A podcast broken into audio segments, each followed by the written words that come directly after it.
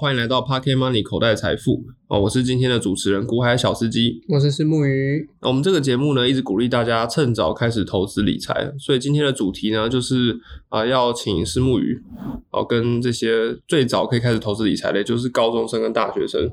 分享一些可以用的策略跟心法。嗯，其实说到投资理财，我觉得最实际的方式应该是做有效的储蓄。哦，有效的储蓄分成两种哦，一种是开源，所以你多了一些收入可以做储蓄；一种是节流，所以你少花一些钱可以做储蓄。其实严格来说，无论是开源、节流，它都是储蓄的另外一种展现。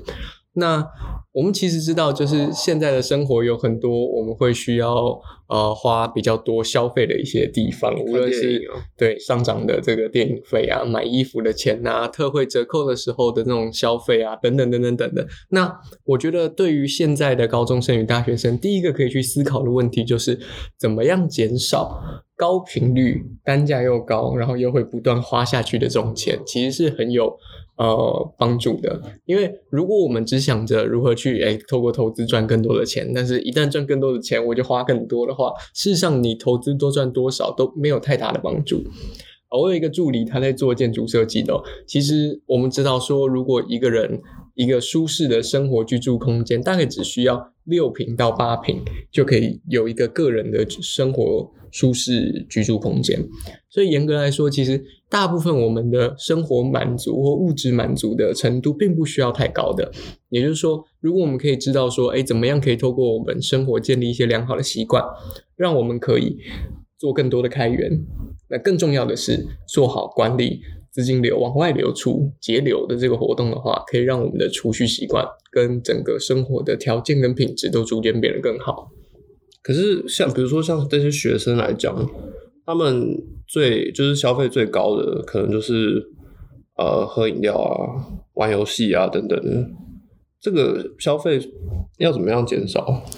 呃，很简单，第一个就是，其实如果你一定会花的钱，你是省不了的。你要省的是，当你看到一些文案，看你看到一些促销，看你看到一些节日，你会忍不住想要买东西的这个时段，这个东西很明显就是非必要性的消费。那我们看过一个国外的研究哦，他告诉我们说，如果你今天就是过，比如说单身节，你想要买个礼物送给单身的自己，哈，这个通常呢，你花一千块买礼物送给自己，就是只有一些安慰效果，但你人并不会变得更幸福还。还是单身？，对，可是以如果你花这一千块钱买了礼物送给另外一个人，你接下来的一段时间里面，感受到生活的幸福感跟充实感会高出很多，甚至你的工作效率跟学习表现都会提高许多。那我可不可以就是跟别人约好说，互送对方礼物大家单这样子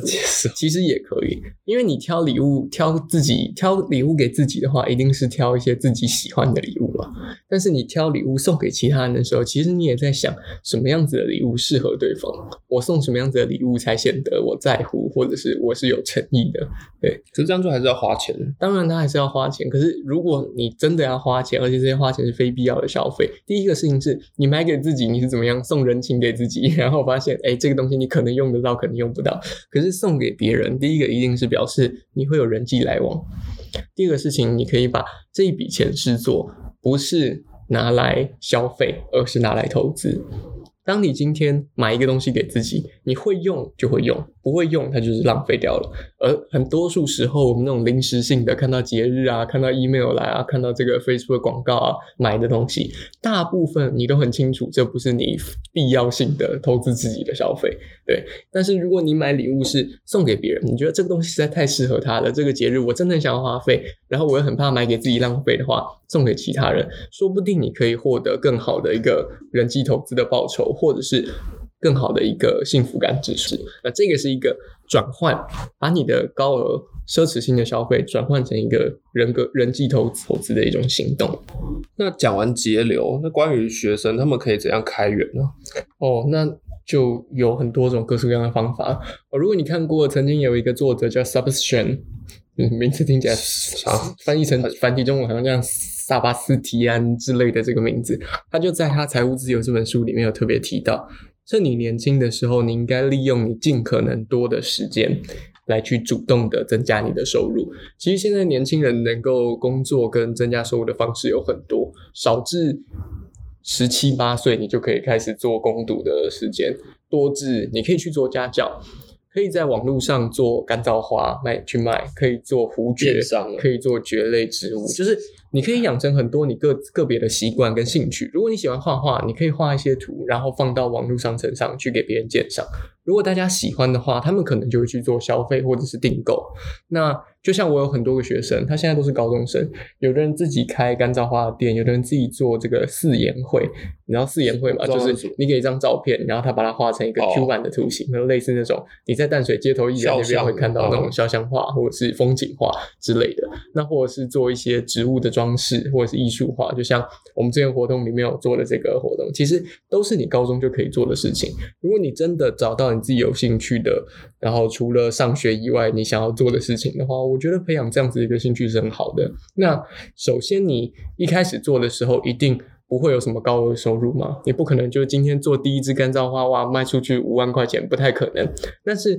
如果你从高一、高二你就开始养成这样子的一个练习或习惯，你大学的时候很有可能有更多的时间，而且你已经少掉了前面两年摸索的阶段，你可以做很多更有创意、更有经验的人才做得出来的一些有品质的、有经验的、有质感的产品服务。甚至你如果前面两年去便利商店打工，你学会了一些物流，学会了一些管理，学会了一些仓储的工作，你大学的时候要去找更时薪更高的工作机会，也会比第一次找工作要来的容易许多。所以其实你有很多开源的机会，但是关键在于你怎么样去做更好的时间的运用。那如果说就是他们开源节流做的不错，然后准备要开始呃更大规模的投资的话，呃，像跟就是跟爸妈借钱啊，或者是跟其他比较低利率的管道借钱，这件这件事情，你觉得是可以的吗？呃，基本上哦，如果是投资，我并不建议，并不建议真的去借钱。哦，其实很实际的一句话是，如果你的投资有不错的绩效报酬率，哦，我先讲一件事情，就比如说今天你放在银行定存里面，有你有你有一个两趴的优惠利率，好，很高。那你可以跟就是你爸妈平常他就把钱放在枕头底下，然后完全没有不会生任何利息哦。这种你可以跟你爸妈说，你可不可以借我拿去放在银行？这种不叫投资啊，这个叫套利。就你已经知道，我只要这样子移过去，一定会有这笔绩效，除非银行倒闭啊，这种几率极低极低。但是如果你是要拿一笔钱去做投资，有股票、基金，任何有正负风险，而且是随机在变动的这种情况下，我不认为借来的钱是一个好的投资的资金来源，因为很大多数的时候，其实呃，你一旦借了钱，你就会有一个心理负担，这个负担是不可能减少的，就是不可能不存在啊。它当然最终会慢慢减少，但是它不可能不存在。而一旦你使用借来的钱去做投资跟操作的时候，你就会在操作的过程中有一种你觉察不到的心理负担，而很大的程度上，因为你知道这不是你的钱，所以你在操作上也会有不是操作你自己的钱的这种错觉，那它会导致很多操作上的偏误啊。这个关于心理学的部分，我们可以在长篇大论的讲一大系列。但是我想要讲的是，如果真的要给一个建议的是，除非你保证你能够获得更高的获利，是保证的。极高几率的，不然我不建议大家借钱，无论是借自己亲人的钱，或者是借低利的银行贷款来去做任何的投资行为。那我觉得听到这边呢，投资理财还是趁早开始。那如果说你从可能高中的时间就开始培养一些兴趣啊，或者是专长，是你未来可以呃变现的能力的话，也许在这段时间之内，也可以认识很多就是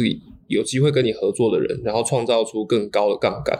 这个就提到了，其实呃，从我的观点来看，我觉得所有人未来都会是创业家。这个创业家并不是说我要自己开一间公司或者是怎么样，而是很多人会从自己想要做的有一技之长的方向出发，成为一个个人的经济体。你可以自己做自己想要的事情，然后试着把它卖给或交付给愿意购买你的服务或者是认同你的价值的人啊。不过这个我们可能就是五月的时候，我们会有很多相关系列的讲座，我们再去做这个讨论。所以简单来说呢，就是趁早开始，你就可以长久下来就可以赚到呃绝你绝对满意的报酬。那以上呢就是今天的内容了。好，们谢谢大家家，拜拜拜拜